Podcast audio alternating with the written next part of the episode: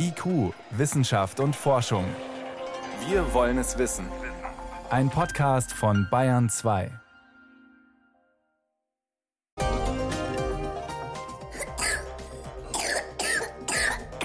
Ui, das klingt nicht gut. Wenn es bei ein paar Tagen Husten bleibt, alles okay. Aber gerade kursiert unter Kleinkindern das sogenannte RS-Virus. Und das macht gerade den Jüngsten oft massive Probleme. Sie brauchen Sauerstoff, müssen in die Klinik. Wie man kleine Kinder besser schützen kann, das ist Thema gleich bei uns.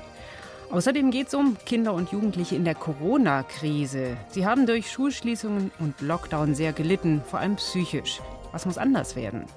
Außerdem aber geht es bei uns auch um Lächeln.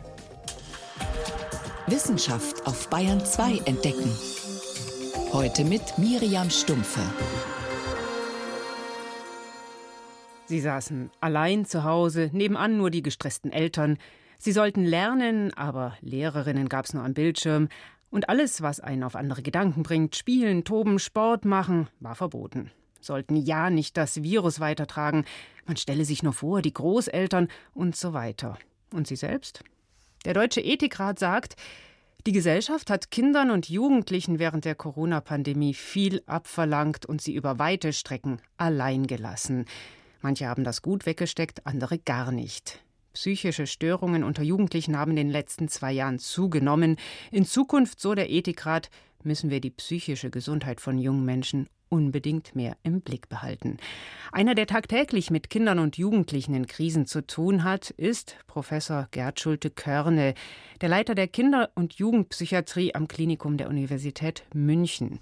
Mit ihm konnte ich vor der Sendung sprechen und ihn fragen, wo sehen Sie denn ganz konkret die Folgen der Pandemie? Also ich kann das von der Inanspruchnahme sagen. Ja, also mhm. wir sehen in der klinischen Versorgung, dass die Inanspruchnahme sich drastisch erhöht hat. Was heißt drastisch? Das heißt, also aus meiner klinischen Perspektive, wir haben im Rahmen der Corona-Pandemie in dem teilstationären, stationären Bereich eine Zunahme von mindestens 20 bis 30 Prozent gehabt. Und die Studienlage unterstützt das eigentlich auch. Die zeigt auch, dass die Belastung bei Kindern und Jugendlichen in der Pandemie mit Ängsten, mit Depressionen, aber auch mit anderen Problemen deutlich zugenommen haben. Und kann man das differenzieren? Eher Kinder oder eher Jugendliche? Man kann sagen, bei Jugendlichen ist das Risiko deutlich erhöht gewesen, gerade bei den jungen Mädchen. Und zwar insbesondere deshalb auch, weil das Erkrankungsrisiko in dieser Altersgruppe nämlich für Angststörungen und Depressionen generell erhöht ist. Und da sehen wir aber auch die deutlichste Zunahme in dieser Altersgruppe. Zwischen 10 bis 30 Prozent und die stärkste Zunahme sehen wir im Bereich der depressiven Störungen. Das heißt, das ist die Erkrankungsform, die am meisten zugenommen hat. Es gibt allerdings natürlich auch nicht nur die Kinder, die eine Depression hatten, sondern Kinder, die auch eine Essstörung und eine Depression hatten oder auch andere Erkrankungen, die zusätzlich aufgetreten sind, die wir zum Beispiel im körperlichen Bereich gesehen haben. Hm. Was würden Sie denn sagen? Was sind denn da die auslösenden Faktoren gewesen? War das die Unfreiheit, die Unsicherheit, die Isolation? Was war das? Ich glaube, letztendlich sind es viele Faktoren, die zusammenkommen. Es gibt nicht den Grund dafür. Was die Jugendlichen häufig schildern, ist tatsächlich die soziale Isolation durch die Lockdowns. Das war ein äh, massiver Belastungsfaktor. Dann aber auch die fehlenden Kontakte innerhalb der Familie, weil alle relativ gestresst waren, weniger Ressourcen für die Familie hatten, sondern sich jeder mit seinem eigenen Problem, sei es arbeitsbedingt oder auch aufgrund vielleicht von Erkrankungen durch Corona beschäftigt war. Es gibt sicherlich auch noch einen weiteren Faktor, der hochrelevant ist, und das war die Schule. Denn das Homeschooling hatte lange gedauert, bis es überhaupt funktioniert hat, wenn es denn funktioniert hat. Und viele sind überhaupt nicht damit zurechtgekommen. Das heißt, entweder sind sie deshalb nicht mehr zurechtzukommen, weil die Struktur fehlte oder weil eben auch die Unterstützung bei Lernproblemen, bei Lernentwicklung nicht da war. Also der Druck aus der Schule war da, aber die Schule nicht. So kann man es fast sagen, ja. Also die Schule hat ja viele Funktionen. Ja. Es ist ja nicht nur die Vermittlung von Unterrichtsstoff, sondern es ist ja ein wichtiger Aufenthaltsort für das soziale Erleben der Kinder und Jugendlichen. Und der ist ja weggebrochen. Und das haben viele Kinder und Jugendliche gesagt, dass sie das sehr stark vermisst haben. Jetzt hat der Ethikrat formuliert, wir haben während des Krisenmanagements diese Gruppe der Bevölkerung, die Kinder und Jugendlichen, zu wenig im Blick gehabt. Haben wir die einfach vergessen oder sind die einfach auch besonders schutzbedürftig? Ich würde sagen beides.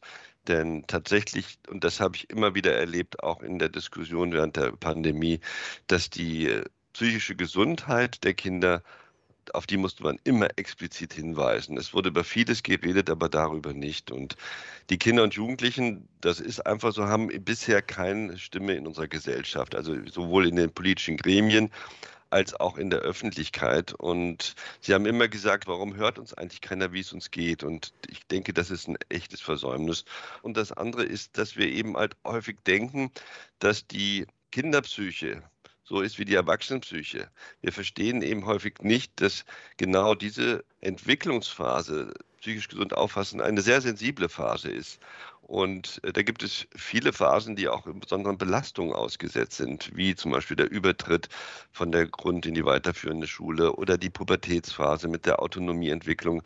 Und in diesen sensiblen Entwicklungsphasen sind diese jungen Menschen auch anfällig für besonderes Stresserleben. Und wenn wir da besser werden wollen, die Kinderpsyche zu schützen in solchen Situationen, was brauchen wir dann? Einfach mehr Ärzte und Pfleger an ihrer Klinik? Die brauchen wir auch, auf jeden Fall, weil die Versorgung war ja schon vor der Pandemie nicht gut oder nicht optimal.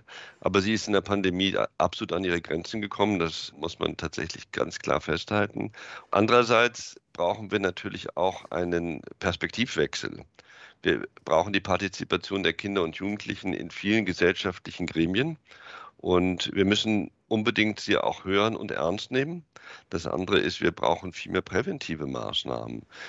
Denn es hat sich gezeigt, dass man gezielten präventiven Maßnahmen man schon einiges erreichen kann.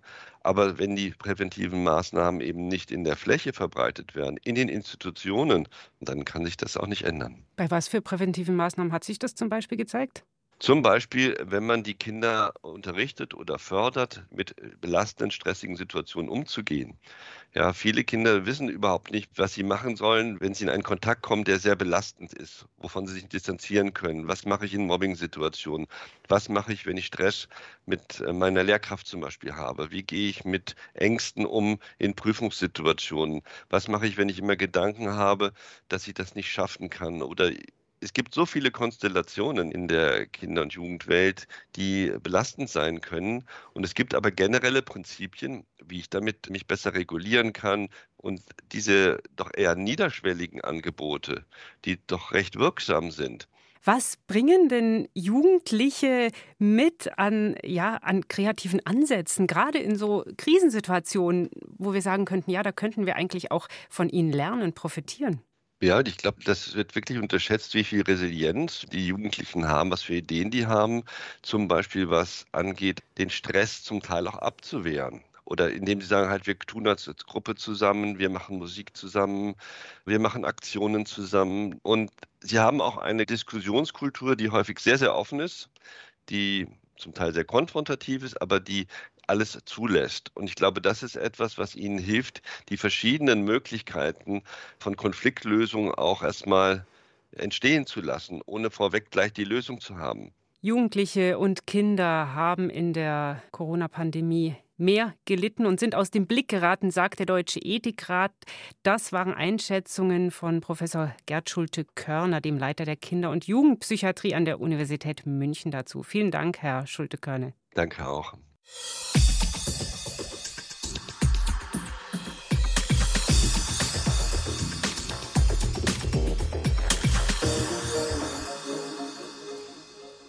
Die Corona-Pandemie bzw. die Maßnahmen dagegen in den letzten Jahren, die sorgen noch für ganz andere, ganz akute Probleme jetzt in den Kinderkliniken. Dort sind gerade auffällig viele Säuglinge und kleine Kinder, die sich mit dem RS-Virus angesteckt haben. Das passiert eigentlich allen Kindern früher oder später und viele haben dann nur eine normale Erkältung. Aber für Kleinkinder, die noch gar keinen Kontakt mit dem Virus hatten, da kann die Infektion heftig sein. Und nachdem in den vorangegangenen Wintern Kitas oft geschlossen waren, haben ein paar Jahrgänge diese Infektion quasi ausgelassen. Deswegen trifft es jetzt besonders viele Kinder gleichzeitig eine regelrechte RSV-Welle. Sie zeigt auch, ein Virus, mit dem wir seit Jahrzehnten leben, kann für manche immer noch schwere Folgen haben. Doch an vielen Stellen wird geforscht, wie man kleine Kinder besser schützen kann. Husten, Fieber, Halsschmerzen, Appetitlosigkeit, keinen Durst. Das alles können Symptome einer Infektion mit dem RS-Virus bei kleinen Kindern sein. Der Erreger mit dem schwierigen Namen respiratorisches Synzytialvirus, kurz RSV, greift die oberen und oft auch die unteren Atemwege von kleinen Kindern an. So richtig schlimm wird es normalerweise nicht. Aber wenn zum Beispiel die Atmung schwer wird und das Kind nicht genug Sauerstoff bekommt, dann muss es manchmal ins Krankenhaus, sagt der Kinderarzt Dr. Martin Wetzke von der Medizinischen Hochschule Hannover. Wir gehen davon aus, dass es ungefähr zwei bis drei Prozent aller Kinder sind, die mit einer RSV-Infektion in der Klinik landen, da dann Sauerstoff brauchen, eine Hilfe brauchen bei der Ernährung. Und ein Teil dieser Kinder muss am Ende auch intensivmedizinisch behandelt werden. In Ländern mit schlechter medizinischer Versorgung sterben auch viele Kinder daran. Etwa 100.000 jedes Jahr, sagt der Kinderarzt. Und auch bei uns in Deutschland wird über die Atemwegserkrankung seit einigen Jahren immer mehr gesprochen. Eine wirksame Medizin gegen die Infektion selbst gibt es nicht. Die Ärzte können den Kindern nur Sauerstoff geben und schauen, dass sie ausreichend ernährt werden. Eine klassische Impfung, die die Kinder schon vor der Infektion vorbeugend schützen würde, gibt es auch nicht. Denn frühe Versuche in den 60er Jahren, einen Impfstoff zu entwickeln, schlugen fehl. Martin Wetzke von der Kinderklinik in Hannover beteiligt sich deshalb an einer europaweiten Studie, die einen Wirkstoff zur Vorbeugung von schweren Erkrankungen mit dem Virus untersucht.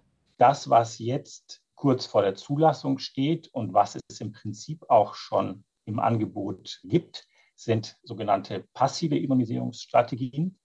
Bei diesen Impfstoffen werden Antikörper intramuskulär verabreicht, die dann den Kindern für einen bestimmten Zeitraum einen Schutz geben können. Allerdings schützen solche Antikörper immer nur für kurze Zeit. Der Körper lernt dadurch nicht, das Virus selbst auf Dauer zu bekämpfen. Solche aktiven Impfstoffe konnten bisher noch nicht erfolgreich bis zur Zulassung entwickelt werden. Doch es geht voran, sagt der Immunologe Professor Christian Bogdan vom Uniklinikum Erlangen. Es sind äh, verschiedene Firmen mit Impfstoffen unterwegs. Da gibt es äh, mittlerweile schon Phase 3 Studien und nach meiner Kenntnis sind mindestens zwei Firmen eigentlich sehr weit, sodass vielleicht Ende 2024 mit dem ersten Impfstoff gerechnet werden könnte. Phase 3, das bedeutet, dass die Impfstoffe schon in klinischen Studien an vielen unterschiedlichen Patientinnen und Patienten erprobt werden, um zu bestätigen, dass sie wirklich wirksam und unbedenklich sind. Allerdings bei RSV sind die ganz jungen Säuglinge die gefährdetsten. Wie aber kann man die mit einer Impfung schützen, noch bevor sie sich möglicherweise bei den rotznasigen Geschwistern anstecken oder bei besuchenden Verwandten, die sie freudestrahlend in den Arm nehmen? Man müsste die schwangeren Mütter impfen, sagt Christian Bogdan. Wenn wir eine aktive Immunisierung oder einen Impfstoff hätten, ja, dann wäre es natürlich sinnvoll, Schwangere zu impfen, weil sie dadurch in die Lage versetzt werden würden, auf ihr ungeborenes Kind Antikörper zu übertragen, sodass dann das Neugeborene im Moment durch den sogenannten Nestschutz tatsächlich geschützt ist. Ähnlich funktioniert das zum Beispiel auch bei einer Impfung gegen Keuchhusten. Für RSV-Impfungen nach diesem Konzept gibt es auch schon Kandidaten.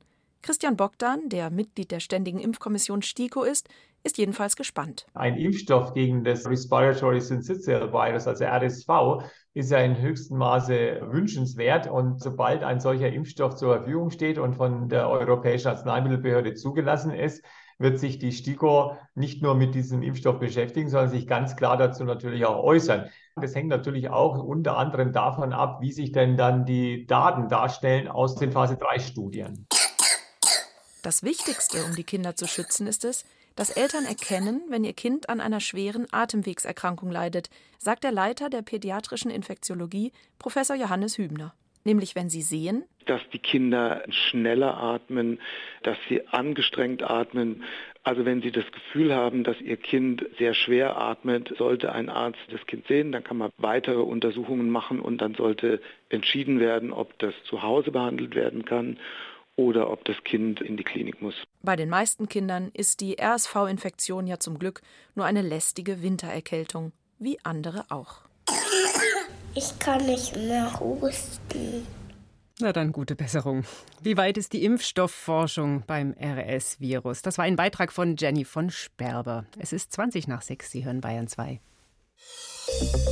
Bayern 2. Wissenschaft schnell erzählt. Dazu ist jetzt mein Kollege Helmut Nordwig ins Studio gekommen und hat Neuigkeiten zu einem Wirkstoff gegen Alzheimer. Ja, bei dieser Krankheit da lagert sich ja eine giftige Eiweißverbindung im Gehirn ab. Beta-Amyloid heißt die.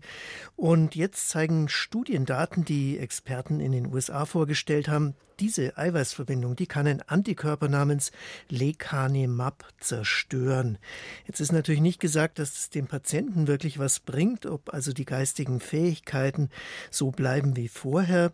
Zumindest ein bisschen ist das aber hier so im Vergleich zu einem Scheinmedikament. Und das bedeutet, hat man jetzt ein Medikament gegen Alzheimer? Nein, das ist keine Heilung der Krankheit, aber es sieht eben so aus, dass sie verlangsamt werden könnte. Und das ist wohl auch die eher realistische Therapie, die man anstreben sollte, denn die Alzheimer-Krankheit, die ist sehr komplex, da spielen mehrere Mechanismen zusammen und trotzdem muss man jetzt erstmal abwarten, was dieses langsamere Voranschreiten für den Alltag der Betroffenen wirklich bedeutet. Nebenwirkungen? Die hat es auch gegeben. Es gab Hirnschwellungen und es gab auch zwei Todesfälle im Rahmen der Studie. Da muss noch geklärt werden, wie der Zusammenhang genau ist. Also das Ganze ist noch kein Medikament. Es wird auch keine optimale Therapie sein, aber es ist ein kleiner Hoffnungsschimmer. Themenwechsel. Es geht um Biber. Die haben schon vor elf Millionen Jahren in unseren Flüssen gelebt. Genauer gesagt eine heute ausgestorbene, etwas kleinere Art.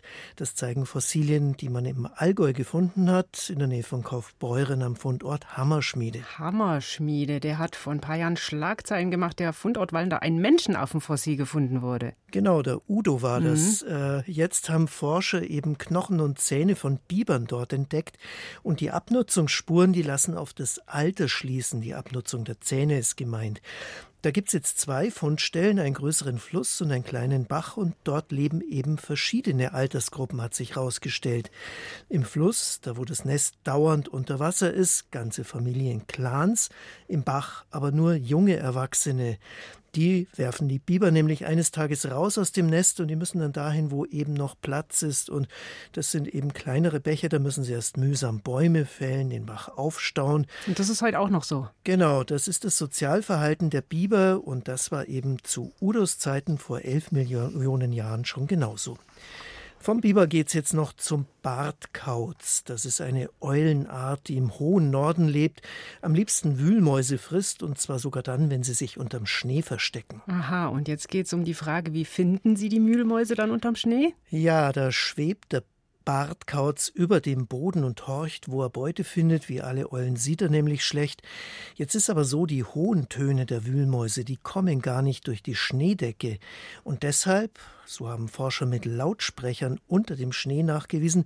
Deshalb orientieren sich die Eulen an Grab- und Kaugeräuschen der Mäuse, also tiefen Frequenzen. Und die Vögel sind auch richtig spezialisiert für so leise, tiefe Töne. Ihr flaches, rundes Gesicht, das wirkt so wie eine Antennenschüssel, die das Signal einfängt und dann mitten im Gesicht bündelt und genau da sitzen die Ohren. Außerdem ist der Bartkauz extrem leise im Flug. Die Flügel sind beschichtet mit sowas wie Samt und so schafft das sehr präzise seine Beute zu orten. Also besser nicht so laut schmatzen bei den Wühlmäusen. Vielen Dank, das war Helmut Nordwig mit den Kurzmeldungen.